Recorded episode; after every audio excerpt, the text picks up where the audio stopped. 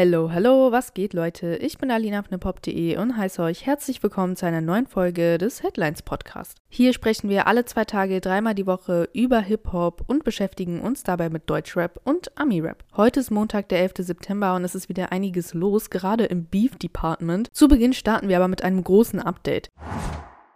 Jizzes wurde aus der Haft entlassen. Der 187-Rapper hatte ja vor kurzem eine vorzeitige Haftentlassung beantragt. Das Ganze funktioniert wie folgt. Haben Häftlinge mindestens zwei Drittel ihrer Haftstrafe abgesessen, können sie beantragen, dass die Reststrafe zur Bewährung ausgesetzt wird. Genau das tat Jizzes dann in der vergangenen Woche und jetzt wurde sein Antrag genehmigt. Die Strafvollstreckungskammer des Hamburger Landgerichts hatte am Freitag zugunsten von Jizzes entschieden. Das bedeutet, am 13. September wird das 187-Mitglied das Gefängnis endgültig verlassen können. Vorbei ist das Ganze dann natürlich noch nicht. Es beginnt für ihn dann eine dreijährige Bewährungsstrafe. Erst danach ist er vollständig straffrei. Zumindest solange er sich in der Zeit nichts mehr zu Schulden kommen lässt. Dann könnte die Bewährung nämlich widerrufen werden und er müsste gegebenenfalls wieder hinter Gitter. Und jetzt, für alle, die es nicht mitbekommen haben, weshalb wurde Jizzes eigentlich verurteilt? Der Rapper verbüßt seine Haftstrafe bereits seit 13. Januar dieses Jahres. Verurteilt wurde er schon im letzten Jahr, unter anderem, weil er auf der Reeperbahn einer jungen Frau ins Gesicht geschlagen haben soll, die ihn um ein Foto gebeten hatte. Auch Verstöße gegen das Sprengstoff- Waffengesetz haben zu seiner Inhaftierung geführt. Neben der Haft musste er auch eine Geldstrafe in Höhe von insgesamt 414.000 Euro abbezahlen. Seit Juni befindet sich Jizzes übrigens im offenen Vollzug. Tagsüber darf er das Gefängnis also verlassen, solange er abends wieder zurückkehrt.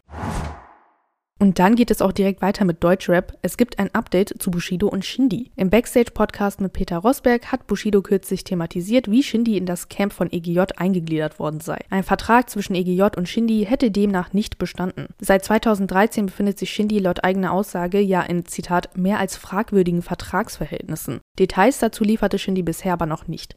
Die dritte Folge einer Interviewreihe mit Jan Wehn, die auch in diese Bereiche vordringen sollte, wurde nie veröffentlicht. Gegenüber Peter Rosberg schildert Bushido nun, dass Shindy zu EGJ-Zeiten kein Vertrag mit Bushidos Label, sondern mit einer Schweizer Firma eingegangen sei. Die AMF Artist Management Finance Company GmbH. Diese sei von einem, Zitat, guten Freund von Arafat Abu Chaka gegründet worden. Die Firma habe einst Bushido selbst in der Funktion eines Managers unter Vertrag genommen. Nach einem Jahr habe Bushido jedoch erkannt, dass dieser Deal, Zitat, Bullshit sei, inklusive Kündigung des Vertrags. Anschließend habe Shindy dann dort einen Vertrag unterzeichnet. Zitat: Shindy war nie bei Erst guter Junge unter Vertrag. Shindy war von Anfang an an einen Vertrag mit einer Schweizer Firma gebunden. Dieser Weg sei aus Bushidos Sicht gewählt worden, um Shindys Einnahmen mit einem niedrigen Steuersatz, Zitat, an eine gewisse Person zu verteilen. Bushido selbst habe 15% dieses Geldes erhalten. Dabei soll er aber nach eigenen Angaben nicht von niedrigen Steuersätzen profitiert haben. Insgesamt, Zitat, über 2 Millionen Euro will Bushido letztlich nach deutschem Recht versteuert haben. Davon ausgehend hätte die Schweizer Firma nach dem Bruch von Arafat Abu Chaka und Bushido einen, Zitat, jahrelangen Rechtsstreit losgetreten. Ziel sei es gewesen, die über 2 Millionen Euro einzuklagen. Die AMF, die nach einem Konkursverfahren 2016 erneut auf der Bildfläche erschien,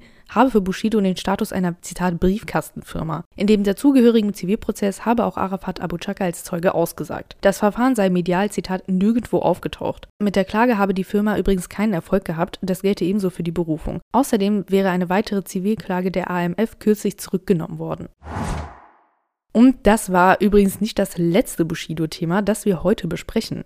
Es gibt nämlich nicht nur Updates zu Shindy und Bushido, sondern auch zu Shirin David und Bushido. Die hatte den EGJ-Chef öffentlich zu ihrem Podcast Dirty Talk eingeladen, als Antwort auf eine Ansage von Bushido. Dabei scheint die Einladung nicht nur nett gemeint zu sein. So wendete sich Shirin in ihrer Insta-Story ausdrücklich an, Zitat, King Bushido. Nach der ausgesprochenen Einladung zum Talk-Format bringt Shirin Infos, die ziemlich überraschend klingen könnten. So soll Bushido versucht haben, sich ein Feature mit der Rapperin zu klären. Selbst eine Anfrage stellen wollte er laut Shirin aber nicht. Zitat, dann kannst du deine Feature-Anfrage auch mal persönlich stellen und muss nicht immer über Lars oder Shindy gehen. Im Vorfeld hatte Bushido sich in einer Instagram-Story mit Zitat Yo Barbara an die Rapperin gewandt. Aktuell sei Zitat der schlechteste Zeitpunkt, um über Dissen zu fantasieren, ließ der 44-jährige Shirin wissen. Dazu ergänzte er, dass er von ihr mit Zitat King Bushido angesprochen werden wollte. Jetzt fragen sich die meisten von euch sicherlich, was geht da ab? Also, Shirin David hatte in ihrem Podcast das Spiel Dis Mary Kill gespielt. Im Zuge dessen wurden ihr drei Personen vorgelegt, auf welche sie die drei möglichen Optionen verteilen musste. Bei Bushido fiel dann die Wahl auf das Dissen. Allerdings nutzte sie bei der Einordnung ihrer Entscheidung nicht den Künstlernamen des Berliner Rappers, sondern sagte, Zitat, Captain Busche würde ich auf jeden Fall auch gerne dissen. Ist glaube auch offensichtlich.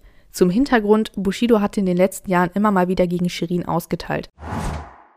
Es gibt Neuigkeiten aus dem Gefängnis. 18 Karat hat einen Brief aus dem Knast veröffentlichen lassen, in dem er einiges losgeworden ist. Wenn es nach ihm geht, mangelt es vielen Leuten da draußen an Loyalität und Respekt. Der Dortmunder Rapper, der wegen Drogenhandels zu einer langjährigen Haftstrafe verurteilt wurde, richtet sich unter anderem an, Zitate, die angeblichen Brüder, die von mir ernährt wurden. Diese hätten Karat nach seiner Verhaftung im Stich gelassen. Außerdem kriege er regelrecht, Zitat, Hass, sobald er bemerke, dass Leute über seine Frau reden und, Zitat, Lügen verbreiten. Bei diesen Leuten handele es sich genau um die Person, die früher, Zitat, geblasen und, Zitat, keinen Ton aus dem Mund bekommen hätten. Vor allem seine Frau sei in der aktuellen Situation für ihn da, schreibt 18 Karat. Außerdem appelliert er an seine Fans, nichts zu glauben, was, Zitat, diese Opfer von sich geben. Der Rapper scheint hier diverse offene Rechnungen zu sehen, die es früher oder später zu begleichen gilt. Was 18 Karat ebenfalls stört, Frauen, die sich an seine Ehefrau wenden und, Zitat, alles versuchen, um uns zu schaden. Zum Abschluss folgt in dem Brief noch ein Liebesgeständnis an seine Frau, die laut ihm die einzige Person sei, die er jemals richtig geliebt habe.